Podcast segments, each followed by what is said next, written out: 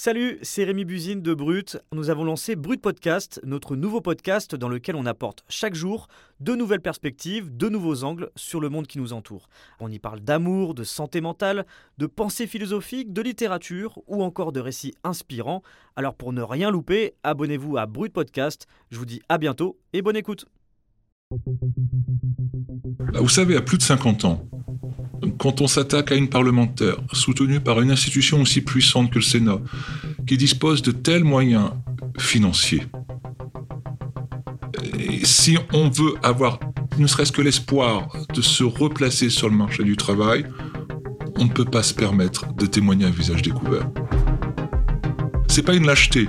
Beaucoup qui ont osé protester au Sénat et certains sont RSA actuellement. Si on veut éviter ce schéma-là, il y a un minimum de précautions à prendre. C'est tout.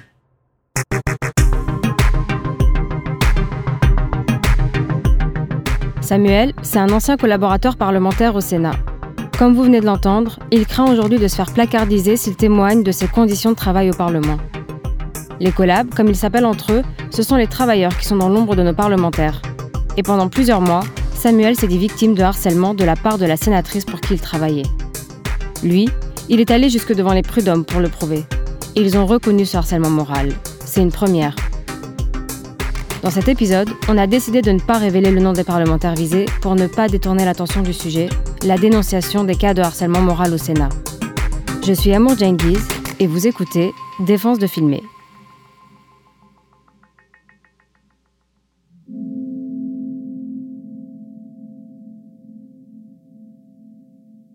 C'est le pot de fer contre le pot de terre. Euh, on attend patiemment que tout le monde se taise. Je ne suis pas le seul à avoir dénoncé des harcèlements. Il y a euh, des faits même plus graves que les miens sur des collaborateurs parlementaires et semblerait-il sur une agent du Sénat. Et ces faits euh, sont savamment, patiemment étouffés on a l'impression que les dénoncer reviendrait à remettre en cause l'institution elle-même. L'institution, euh, le fait de parler serait en soi un crime de lèse-majesté. Alors qu'en vérité, il ne s'agit que euh, la loi s'applique au cœur même de la République. On a l'impression que le Sénat est hors de la République, qu'on y vote la loi mais qu'on ne se l'applique pas. Donc il y a l'omerta effectivement des collaborateurs. Euh, et puis après, je, crois que j'ai utilisé le terme tout à l'heure, je pense qu'il y a la caste des élus.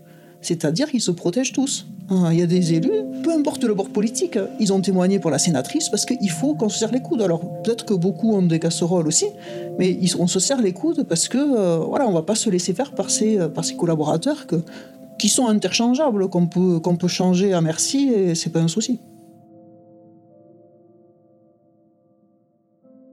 Avec une autre collaboratrice parlementaire qui nous a demandé de l'appeler Marine, Samuel a décidé de témoigner pour dénoncer une institution qui, selon lui, organise une omerta rue de Vaugirard à Paris. Le journaliste Nicolas Quesnel est allé les rencontrer dans le sud de la France. Là-bas, ils essaient tant bien que mal de se reconstruire. Nicolas, pourquoi tu t'es intéressé au cas des harcèlements moral au Sénat? Bah, moi je me suis intéressé à ça pour deux raisons. D'abord parce que les collabs, c'est des personnes dont on ne parle jamais, alors que sans eux, le Parlement ne pourrait juste pas fonctionner. Ce sont les petites mains, les assistants directs des parlementaires. Leur mission, ça va de la gestion de la boîte mail à l'écriture des textes de loi, en passant par les relations presse, par exemple. C'est des gens indispensables qui doivent se tenir disponibles à tout moment pour leur employeur. Et leur employeur, c'est pas l'institution, c'est directement les parlementaires.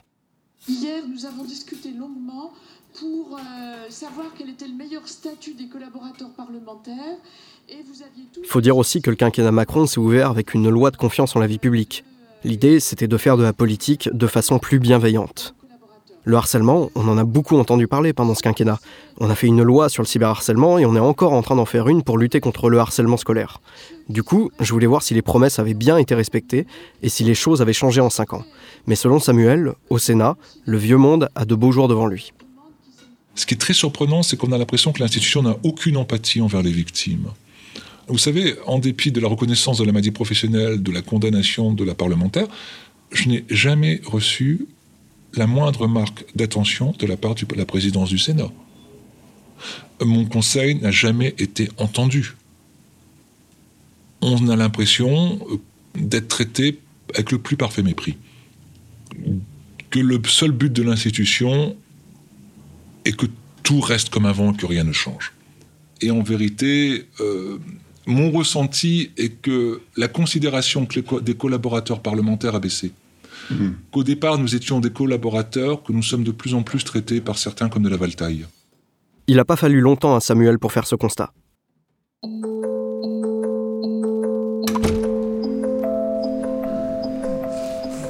En 2019, il rentre au Sénat en tant que collaborateur d'une sénatrice LR, dont il raconte que c'est elle qui est venue le chercher. Il quitte la Belgique, où il était installé, il déménage à Paris et fait son entrée au Palais du Luxembourg. À plus de 40 ans, il est entouré par d'autres collabs bien plus jeunes que lui et des stagiaires. Alors qu'il était enjoué à l'idée de commencer ce nouveau travail, dès les premiers jours, il comprend là où il a mis les pieds. Au quotidien, c'est les brimades, les humiliations, les ordres et les contre-ordres permanents de la part de son employeur. Un calvaire qui va durer cinq mois. C'était en permanence vous faire vivre dans l'incertitude, C'est le chaud et le froid.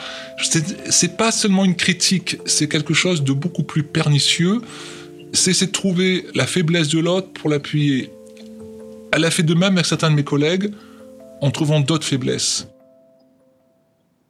Il y a euh, notre collaboratrice avant moi qui est euh, tombée d'inanition dans un couloir du Sénat, poursuivie par ma sénatrice qui hurlait dessus.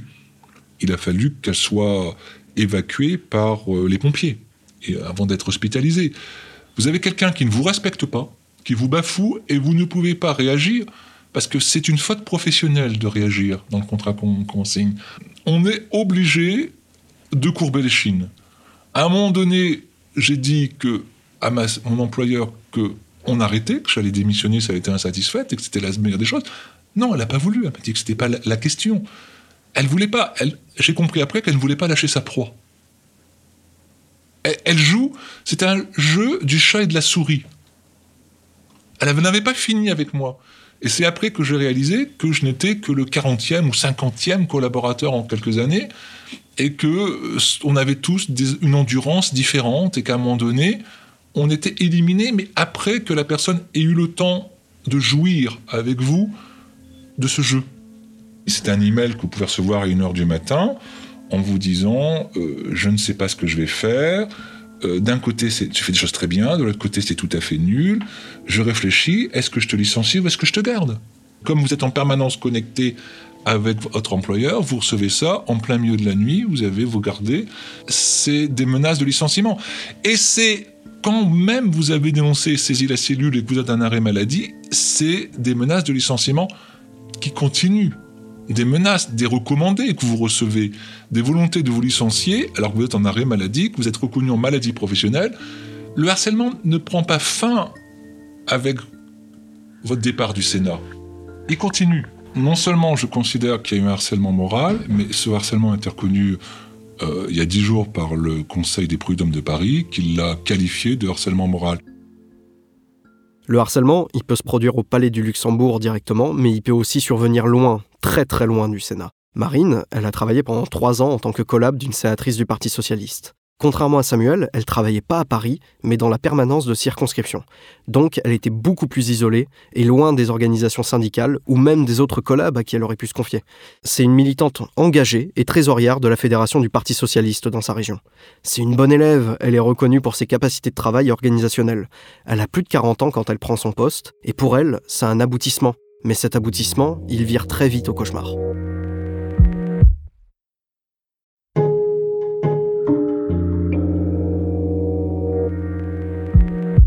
Et les reproches, effectivement, c'était euh, essentiellement sur euh, l'incompétence, euh, sur ma façon d'écrire, sur...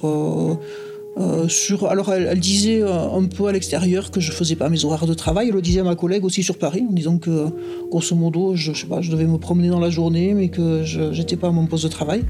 T'as aucun sens politique, ah ouais ça elle aimait bien aussi. T'as aucun sens politique, t'es pas attentive. J'étais jamais assez disponible. Et, euh, mais par contre, quand on entendait la clé euh, dans la porte du couloir et qu'elle rentrait, euh, moi je me souviens, mon estomac se vrillait complètement et notre, notre, c'est comme si notre vie était en suspens et elle, arrivait, donc toute joyeuse, salut les filles, etc. Parce qu'on savait qu'à un moment donné, ça allait tourner mal et que l'une ou l'autre, ou les deux, on allait s'en prendre plein la tête. Voilà. Et donc ça nous rendait malades après, quand on savait qu'elle venait. Euh, et bien pourtant, on en avait besoin, mais en même temps, euh, ça nous terrifiait. Les mauvais traitements subis par Marine ne se limitent pas seulement à de la violence verbale. L'absence de considération est telle que pendant plusieurs mois, la sénatrice a oublié de payer les factures de gaz de la permanence. Cette négligence est devenue d'autant plus grave avec l'arrivée de l'hiver. Tous les jours, je lui envoyais un SMS pour lui dire qu'il y avait les factures à payer et que j'avais plus de, gaz, puis plus de chauffage. Et petit à petit, ben, la température baissait. Et j'en suis arrivé en mois de novembre où je travaillais à la permanence avec le blouson constamment sur le dos, ce qui n'est pas très pratique quand on est au bureau, gelé, les pieds gelés, les mains gelées. Alors de temps en temps, je me faisais, il y avait l'électricité, sinon j'aurais pas pu travailler, mais je me faisais chauffer de l'eau à la bouilloire que je mettais dans une bouteille d'eau et je me chauffais les mains comme ça. Voilà. Et le dénouement, ça a été qu'à un moment donné, j'ai pu aller sur Paris et j'ai rencontré le président du groupe euh, au Sénat. Et je lui ai, dit, je lui ai dit, c'est plus possible, enfin voilà, c'est plus possible, c'est inhumain, enfin, et puis c'est humiliant, quoi. Enfin, je suis pas. Voilà. Et euh, il m'a conseillé de faire un, recommandé à la sénatrice en lui disant que, voilà, qu'il fallait payer les factures et que euh, tant que ce ne serait pas payé, je travaillerais de chez moi. Donc, ce que j'ai fait. Après des mois à avoir l'impression de parler à un mur, Marine finit par envoyer ce recommandé. Comme elle le dit, ça a été le début de la fin. La sénatrice finit même par dire à une collègue qu'il faut se méfier de Marine car c'est une procédurière. C'est à ce moment-là que la sénatrice va prendre Marine en grippe.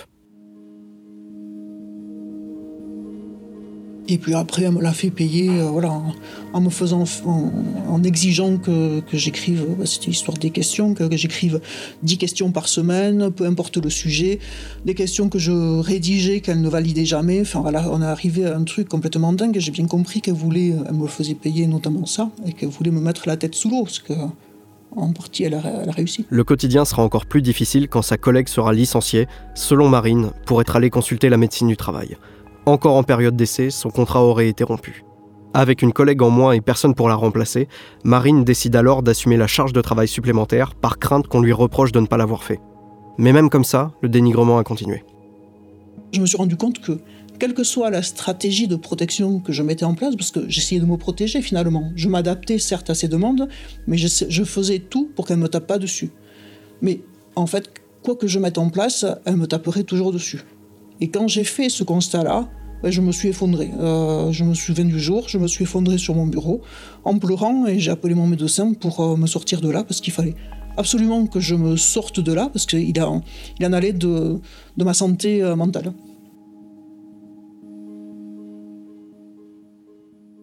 Et il s'est passé quoi ensuite? Parce qu'à l'entendre, j'ai l'impression que Marine est au bord du burn-out en fait. Ah bah oui, là on est complètement dans des situations de burn-out. Le burn-out, c'est un épuisement professionnel qui, là en plus, est accentué par le harcèlement moral. Pour Samuel comme pour Marine, ça a eu des conséquences directes sur leur santé mentale et physique. C'est déroutant en ce sens que ce n'est pas quelque chose qui vous apparaît comme raisonné. Donc au départ, quand on n'a jamais été confronté, on ne comprend pas ce qui vous arrive. Vous êtes stressé, vous dormez moins, vous avez des problèmes de santé qui apparaissent. Et personnellement, c'est mon entourage qui s'en est rendu compte avant moi. Je n'avais pas formulé comme étant du harcèlement au départ. Il y avait simplement, c'est apparu à travers des problèmes de santé, des troubles du sommeil, euh, des troubles euh, respiratoires, des troubles digestifs. Voilà, je comprenais pas ce qui m'arrivait. J'ai pas compris ce qui m'est arrivé en dépit de l'avertissement, euh, entre guillemets, par d'autres collaborateurs au départ, il y a quand même sur cela une loi du silence. Je suis sous traitement euh, par rapport à une, dépression sévère. Euh, j'ai toujours un traitement médical. J'ai une prise de poids assez importante. J'ai des problèmes respiratoires qui sont réglés, des problèmes d'allergie, des problèmes de peau. Et j'essaie de voir, entre guillemets, le bout du tunnel. Une fois en arrêt maladie, Marine est suivie par une psychologue spécialisée dans la souffrance au travail. Le chemin a été long et difficile pour elle parce qu'elle ne voulait pas se considérer comme une victime. Mais c'est quand elle a lancé la procédure prud'homale qu'elle a compris l'étendue des dégâts sur sa santé et les conséquences que ça implique encore aujourd'hui. Avec le lancement de la procédure en justice, elle s'est résolue à prendre les antidépresseurs qui lui ont été prescrits. Là, aujourd'hui, euh, moi qui avais une grande capacité de travail, euh, j'étais investi, dans, j'étais euh, donc trésorière d'une fédération, j'étais président d'une association, j'étais encore dans d'autres associations. J'avais un agenda qui était, je travaillais beaucoup aussi pour elle, mais voilà, je suis quelqu'un d'actif et j'étais quelqu'un d'actif. Et il se, trouve que maintenant, dès que j'ai deux rendez-vous dans la journée, ben, je, peine à arriver à, la, fin de la journée et j'ai une grande fatigabilité. Donc oui, elle m'a enlevé quelque chose d'essentiel et qui euh, euh, qui, faisait ce que j'étais.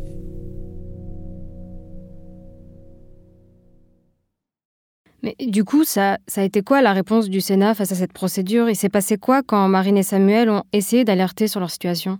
Au Sénat, il faut savoir qu'il y a une cellule anti-harcèlement qui a été montée. C'est un outil que les collabs peuvent saisir et qui a été mis en place fin 2018 à l'initiative du président Gérard Larcher. Pour te donner une idée, cette cellule, elle a été saisie quatre fois selon le dernier bilan qui date de 2020. On a appelé les syndicats de collab pour savoir s'il y avait des chiffres plus récents, et le syndicat UNSA USCP nous a expliqué que malgré les demandes faites à l'administration pour rendre publics les chiffres de saisie de la cellule, il n'y a rien qui a été fait dans ce sens. Le problème, si tu veux, c'est qu'en interne, cette cellule, elle a fait l'objet de nombreuses critiques. Il y a même un syndicat qui nous a confié qu'il ne conseillait pas aux collabs qui ont un problème de saisir la cellule.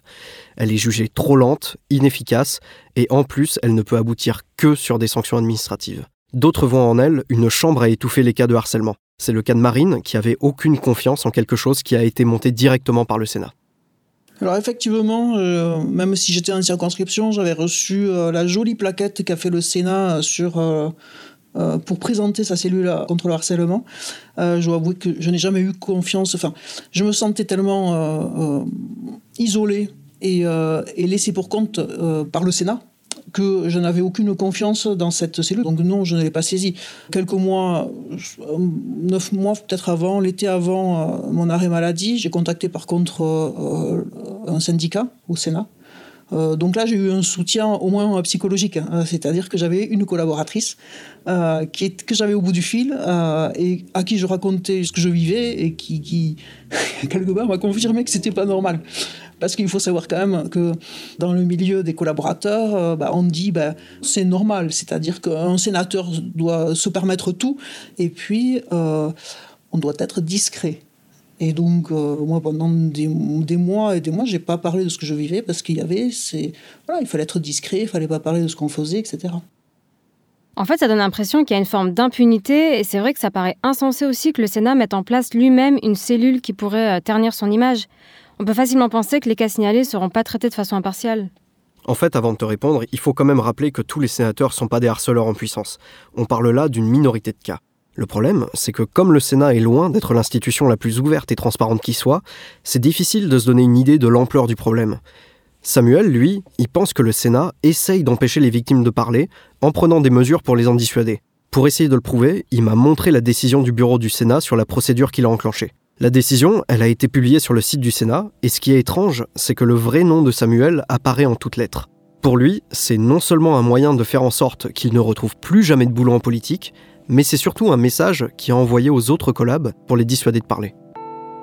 Déjà, quand on sort votre nom sur le site du Sénat, c'est un signal qu'on envoie aux autres collaborateurs pour leur dire si vous ouvrez la gueule, on vous met en pâture, on sort votre nom, vous ne serez plus employable dans le milieu politique aussi bien au sein d'une par l'Assemblée, dans un cabinet ministériel, que dans une activité de conseil autour du Sénat ou de lobbying ou de conseil. Donc ça détruit votre employabilité. Donc c'est une menace. Quand on est un jeune collaborateur parlementaire, qu'on a 25 ans, 30 ans, on réfléchit avant de rentrer dans cette voie, avant de prendre ce risque. À 50 ans, on le prend certainement parce que on n'a plus de maturité, mais on sait aussi que son avenir professionnel est terminé.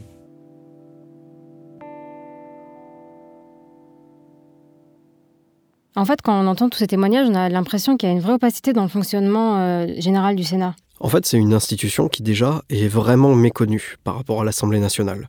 Euh, L'Assemblée nationale, il y a plein de journalistes qui y vont, tout le monde y va, c'est un lieu qu'on connaît vraiment. Euh, le Sénat, au contraire, c'est une institution qui est peut-être un peu plus boudée de la part des journalistes et même plus généralement de la part du public. Euh, je serais incapable de te dire aujourd'hui s'il y a une omerta euh, au Sénat, je ne pourrais pas en témoigner. Ce que je peux te dire, c'est que pour avoir travaillé sur le Sénat euh, dans le cadre de nombreux articles, je sais que c'est extrêmement compliqué d'obtenir des réponses aux questions que tu envoies en fait. Je pense qu'en un an, je n'ai jamais reçu une quelconque réponse de la part du Sénat. Et le problème, c'est que c'est cette opacité, on va dire, entre guillemets, qui fait que il y a de la suspicion. Si le Sénat était un peu plus transparent, peut-être que son image s'en trouverait grandement améliorée. Du coup, comment ça se passe quand on décide d'avertir la cellule? En fait, quand tu estimes que tu es victime de harcèlement, tu peux aller t'adresser à la cellule. On va t'entendre, tu vas expliquer concrètement ce qui se passe.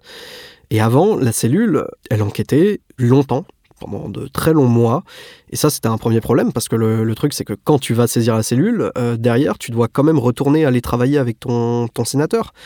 Ton sénateur ou ta sénatrice, en tout cas la personne qui, euh, dont tu estimes qu'il ou elle te harcèle. Bah, ça, c'est très compliqué quand même, parce que ça veut dire que tu vas devoir attendre quoi?